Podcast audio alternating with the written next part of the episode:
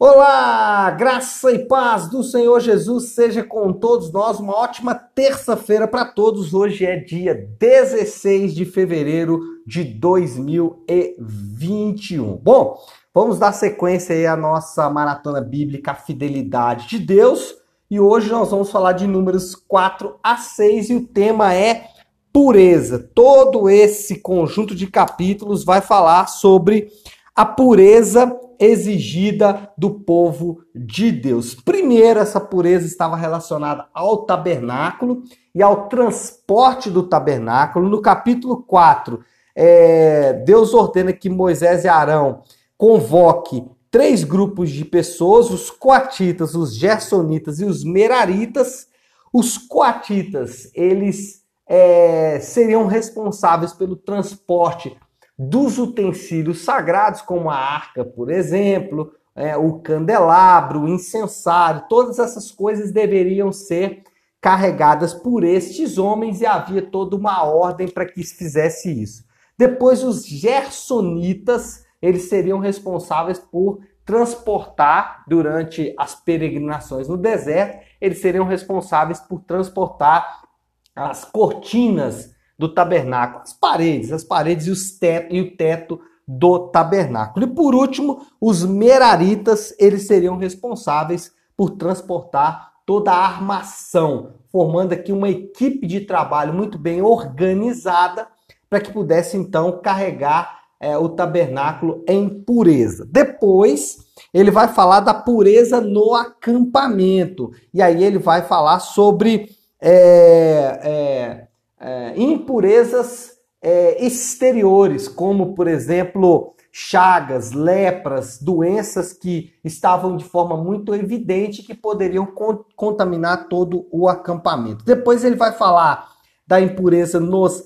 relacionamentos e aí, nos relacionamentos entre pessoas, né? Quando ele fala sobre, no versículo 5 do capítulo 5, sobre alguém ofender ou prejudicar a outra pessoa, e ele vai falar também do, da questão da pureza no interior, no, no lugar mais íntimo, que é no leito matrimonial. E por último, ele vai falar também da pureza nos votos, e aí ele aborda a questão da regulamentação do voto do Nazireu, encerrando então com a bênção sacerdotal. Eu quero pegar aqui o capítulo 5, que vai falar do teste da mulher suspeita de adultério.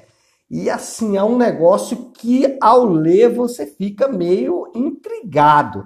Por quê? É, o que o texto diz é que o homem que tivesse suspeita que, essa, que a sua mulher o traísse, essa mulher deveria ser levada diante do sacerdote, ter o seu cabelo solto, o sacerdote faria uma poção com a água do tabernáculo, com a água, com a água e também com, a, com o pó do tabernáculo.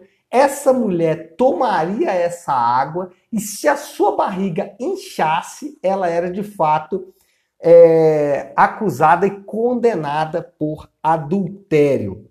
Então, quando a gente lê, a gente fica, meu Deus, que Deus é esse, né?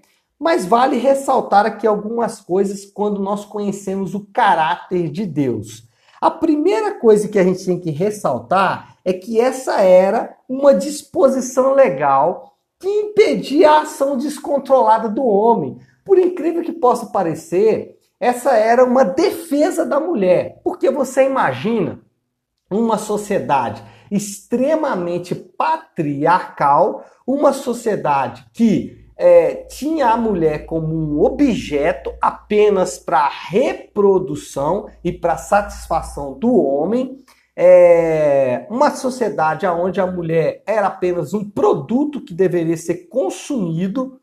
Uh, o Senhor vem e diz: olha, o homem não pode tratar essa mulher como ele quiser. Existem dispositivos que ele vai ter que obedecer para que acuse essa mulher de adultério. Isso iria impedir as acusações que fossem feitas de qualquer forma, porque o homem também passaria pela vergonha de ter que ser levado diante do sacerdote, mas também impedia é, que esse homem fizesse vingança com as próprias mãos. Então, a primeira coisa que nós temos que ressaltar aqui é que isso era um dispositivo de proteção da mulher. E aí nós sabemos, né, e, e precisamos entender que o homem ele precisa proteger a mulher. E é exatamente isso que o Senhor está fazendo aqui, deixando para mim e para você como homem essa, essa, esse ensinamento de que nós temos que proteger a mulher e não fazer dela o que nós bem entendemos, mas que nós precisamos respeitar e guardar a mulher, não fazendo acusações que são completamente descabidas e mais não agindo de forma descontrolada com a mulher, agredindo, é, é, é, fazendo violência emocional e assim por diante. Então, o que nós temos aqui é uma disposição legal que impede a ação descontrolada do homem. A segunda, é, o segundo ressaltado aqui, o segundo ponto que podemos ressaltar é a questão que a infidelidade conjugal é algo gravíssimo e é tão grave que deveria ser levado à presença do Senhor.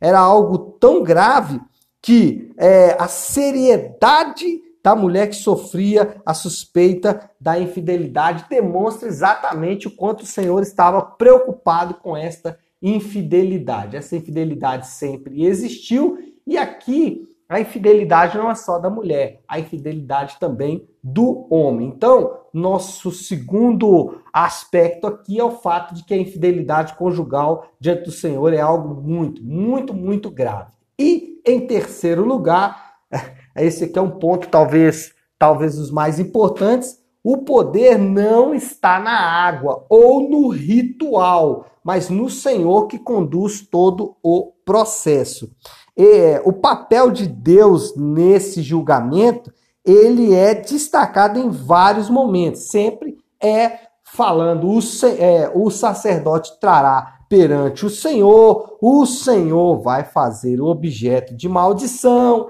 e o Senhor vai conduzir todo o processo. Por quê?